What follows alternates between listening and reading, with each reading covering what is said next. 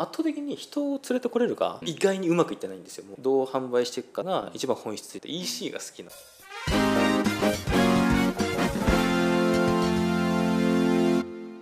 皆さんこんにちは。西野へようこそ。前回に引き続きですねショッピファイにまつわるお話をいろいろとお伺いしていきます。ショッピファイのエヴァンジェリストもやってらっしゃいますけども楽天さんに出店されているショップさんの運営代行かなりやってらっしゃると。モールに出店している方をショッピファイ使って自社ドメインの方のお手伝いもするなんていう流れもされてるっていうお話をちょっっと小耳に挟んだんですが、はいはい。私がもともと楽天出身っていうのうん、ね、ショップだけやるとか楽天だけやるっていう会社ではなくて、うん、e コマース全体のご支援をしますっていう会社をやっていますので、うんうんうん、楽天さんでモールでやってて自社ドメインで行くのって相当大変じゃないですか。モールさんってやっぱり楽じゃないですかある程度。初動が売りやすいっていうのがあるじゃないですか。そうですね、はい、その習慣染みついてると、はい、なかなか自社ドメインって全部自分たちでやんないといけないので結構大変で僕の周りとかでもモールにどっぷり使ってる人が自社ドメインやったけどだから12年で諦めてやっぱやめちゃう方、はい、結構多いんですよね。ねまあ、ショッピファイとどどれぐらい絡んでくるのかわからないんですけども、はい、まあ、どんな形でどういう進め方とかやっていかれてるのかっていうのをちょっとお話聞きたいなと思ってるんですけども、はい、イメージ大事かなと思ってまして基本的にモール出店っていうのは、うん、まあ、ショッピングモールリアルなバーでのショッピングモールと同じ、うん、独自ドメインの e コマースサイトっていうのは路面店ですよね。そうですね、はい、あんまり人通りのない裏路地、うんなので最初に楽天やっていて次にショップやりたいっていうお客さん、うん、自社サイトやりたいっていうお客さんに関しては、ねはい、そのサイト自体でまず人を連れてこれるようなものだったりとか、うん、魅力的なあるショップコンセプトになってるかっていうのがすごい重要になってきますと。これよく聞くんですけど、お問い合わせいただいたお客様に「どこで買いますか?」みたいな。どこでネットショップで買いますかってなった時に自社サイトで買う人ってやっぱり10人に1人ぐらいなんですよ。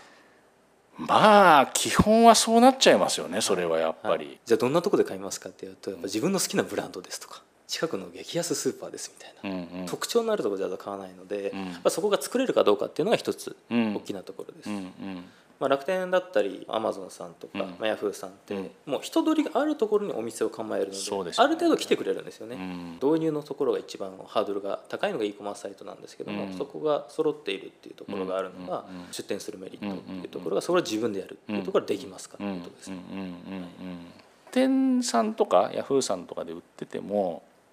売れてる理由が明確であると。値段とかポイントとかクーポンじゃなくて商品とかブランディングなのかそういうことでいけるなって思うところはぜひやってみましょうっていう感じになるってことですね。はいはい、そこにうまくショップは今当て込んでるっていう感じですかね。結構多かったりはします。ショッピファイ以外の選択もされることもあるんですか？ありますね、うん、お客様のやりたいショップの形といいますか目標とされているものが明確な場合に関しては得意なプラットフォームっていうのがあるのでそのサイトを作る。日本産のものを使った方がいいパターンと Shopify使った方がいいパターンっていうのはやっぱりこう分かれますので、で結果的に最近はショッピファイ使っていけちゃうことのが多いって感じですか？そうですね。もうほぼほぼ Shopifyでいけちゃうことが増えましたね。ちなみにモールメインでやられてた方のその自社ドメイン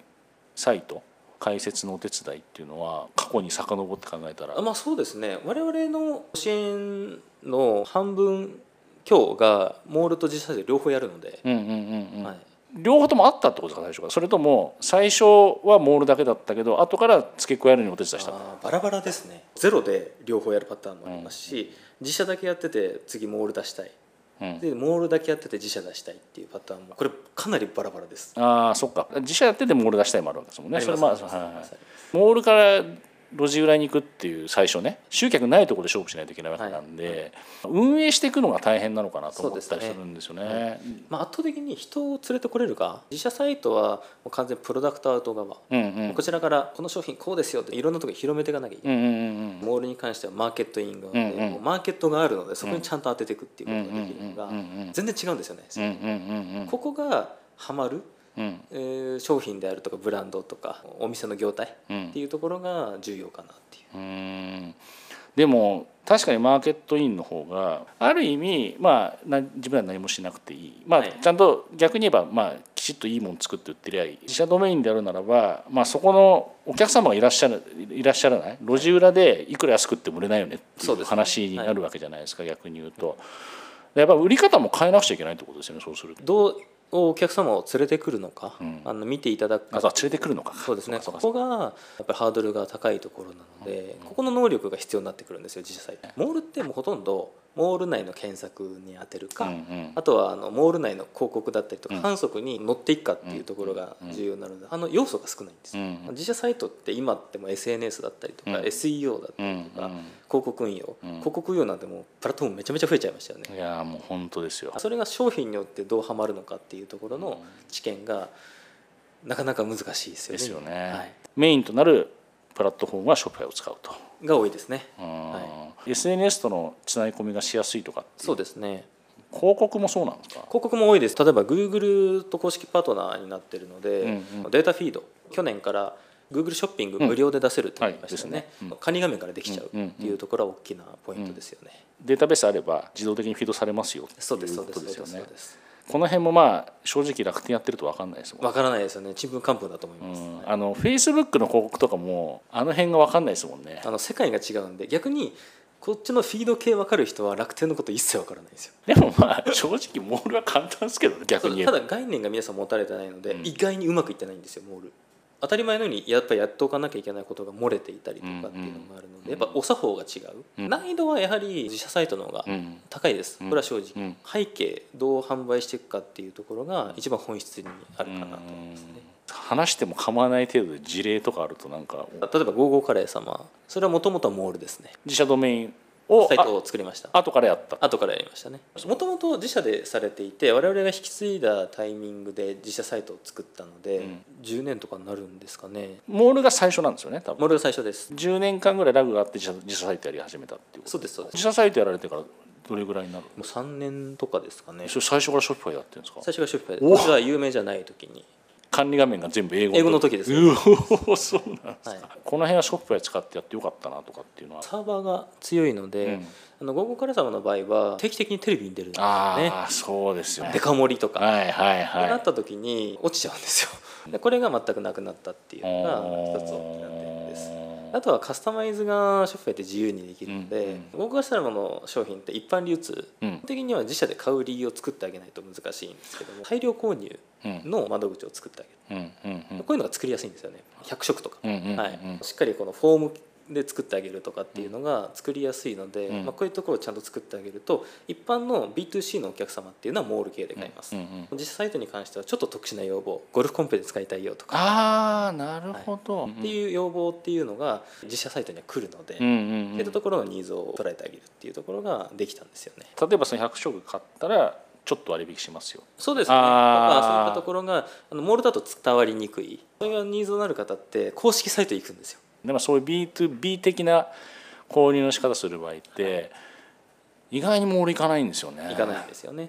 てなった時にいろんな見せ方ができる、ショッピファイの場合はページの作りとか、機能面っていうのがそれに合わせて追加できるっていうのが、まあ、とてもやりやすかったです。なるほどメインは B2C だけど B2B も絡むようなサイトっていうのはそれは結構いいですね。公式サイトに来るお客様モールに来るお客様っていうのは、うん、同じアイテムを扱ったとしてもユーザーのこの属性が全く異なるので、うん、まあ、販売戦略変えなきゃいけないかなっていうのはすごいお客様とこれは新しいお客様もすごいお話をするところですね。自社ドメインの運営もお手伝いされてるってことですか？もちろん一緒一緒に半分ぐらい、はい、まあ、全クライアントの半分ぐらいは両方？両方やってますね。モール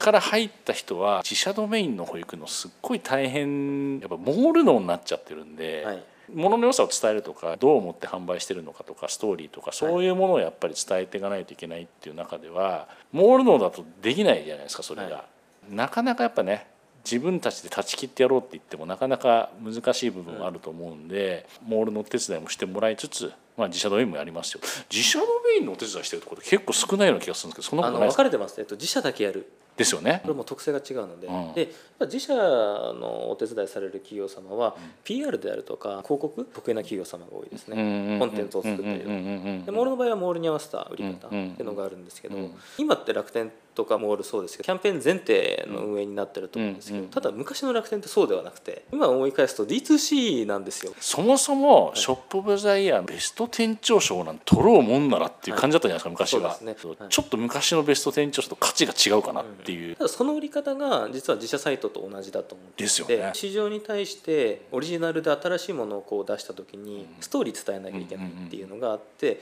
見づらいって今言われちゃいますけど楽天の長いページってそういう、はい、でこれが今ちょっと綺麗になったりとかショッピファイの文脈だとか D2C だと思って、はい、ここに立ち返るのが大事かなとなるほど、はい、普通は得意分野があるから自社ドメインだけやるとか、はい、伊沢さんのところは両方とも同時でやっちゃいますよと。そうですね。あのショッピファイが好きとか楽天が好きではなくて EC が好きなので、うんうんうん。全体の市場に対してその商品を見せていきたいんですよね、うんうんうん、まあ、いわゆるショッピファイもツールですからね。所詮。それをじゃあまあ伊沢さんのところにもしかお話してご興味あればぜひ一声お声掛けいただければという感じですかね。モールも熟知しててそれに対して自社ドメインのお手伝いもできる両方の良さを生かして運営していくっていうだけだったら、うん、まあ、現状ではやりたいことによっては変わってくるけども、うん、まあ、現状ほぼ対応できないことはないということでショップを使いながら、まあ、自社ドメインも構築をして上の方もお手伝いしますよということもやられてるということなので。待たされるかもしれませんがもしよかったらお声くださいということですね。まあ、今後とまたちょっとショッピファイの話ともいろいろとどこかでまたお聞かせいただければなというふうに思います。はい、はい、えー、ということで、えー、今回これで以上したいと思います。どうもありがとうございました。ありがとうございました。